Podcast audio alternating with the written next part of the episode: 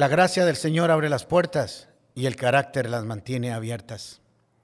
Tenía unos 15 años.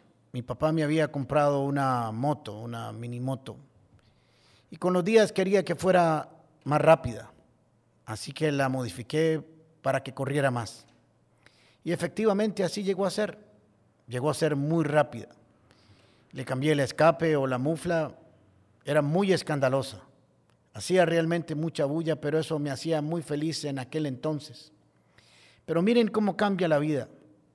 Hoy cuando una motocicleta pasa a mi lado y hace mucha bulla, me enojo. Y digo, ¿por qué no le harán una infracción a esa motocicleta y le quitan ese escape? ¿Cómo cambia la vida? Por eso hay que aprender a comprender los tiempos y los momentos. Pero bueno, sigamos. Aquella moto llegó a ser muy rápida.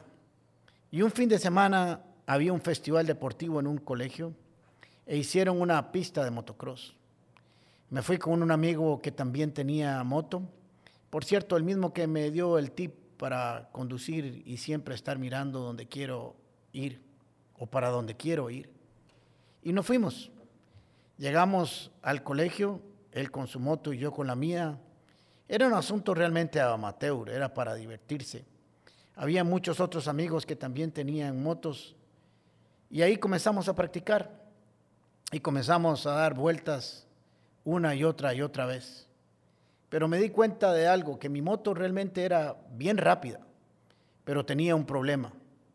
Me había preocupado para que fuera muy rápida en la pista, pero no me había ocupado en mejorar la suspensión y los frenos para el motocross. Entonces en la recta iba como un bólido, iba rapidísimo. Pero al llegar a las curvas y los saltos era el más lento de todos y todos me pasaban. Llegaba siempre de último en cada vuelta. La pista tenía varios saltos y había que pasar por un pequeño bosque. Así que entre la estrategia, según yo, que iba a tomar para ganar, tomé la decisión de entrar en los saltos lo más rápido posible y como era mi debilidad, podía pasarles por ahí, pero al final había una curva que había que aplicar todos los frenos y eso me daría ventaja. Pero yo no había preparado mi moto para frenar. Así fue, tomé velocidad, pero fue tanta que prácticamente volé en los aires. Si hubiera sido un avión, hubiera tenido que usar flaps o alerones. Volé por los aires y le di de frente a un árbol. Casi me mato y despedacé la horquilla y el tanque de la moto.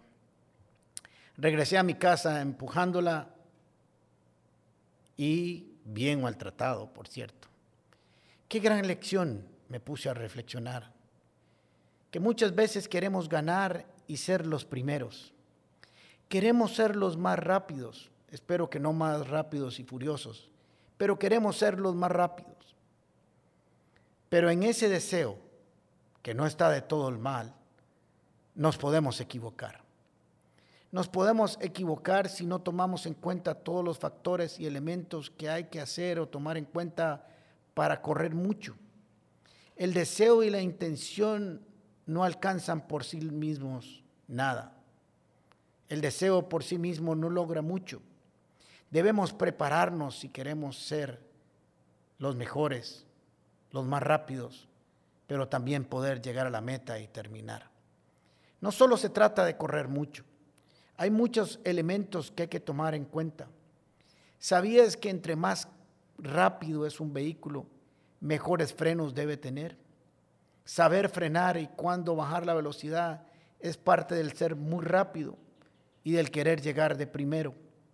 Entre más alto salte una moto, mejor debe ser su suspensión para no caer y dar brincos en la caída y pasar por encima de la, de la manivela, sino caer suavemente. No siempre ser el más rápido es el mejor en la vida. Invertimos tiempo y dinero en muchas cosas creyendo que eso lo es todo. Pero la vida es un balance entre lo importante y lo urgente, entre lo arriesgado y lo prudente, entre la energía de la voluntad y la sabiduría de los años. Necesitamos a nuestro lado gente que nos ayude a correr más rápido, a ir más rápido, Pero también necesitamos gente que nos ayude a ir más despacio y a saber frenar cuando sea necesario. Estos contrapesos son muy importantes en la vida. En una carrera de autos llegar primero es la meta, pero la vida no es necesariamente que llegar primero. Como dice el refrán, hay que saber llegar también. Las escrituras nos dicen en el Salmo 127, de nada sirve que ustedes se levanten muy temprano, más temprano que los demás. Eso nos habla de velocidad. Ni que se acuesten muy tarde, ni que trabajen muy duro o desesperadamente. Esto nos habla de no saber frenar para ganarse el pan de la vida. Porque al final del camino es Dios quien nos concede nuestros sueños. ¿Qué tal si hoy te tomas un momento para reflexionar para dónde vas tan rápido? Tal vez solo has pensado en ser muy rápido, pero no has tomado en cuenta otros factores que te van a pedir que llegues al final. Tal vez vayas muy rápido, sin frenos y sin suspensión. Tal vez das tan rápido que pudiera que termines pegando con un árbol y se te acabe la carrera y regreses a pie a tu casa. Puertas con el pastor Alejandro Castro es otra producción de La Comu Podcast. Música por Chisco Chávez. Temas de Luis Fernando Caravaca y voz adicional de Jorge Vindas. Y si no lo has hecho todavía, suscríbete a Puertas el Podcast en Spotify o iTunes Podcast. Puedes seguirnos en nuestro Facebook, Instagram o YouTube como Comunidad Paz. Recordad, Paz se escribe con S. ¿Sabes por qué?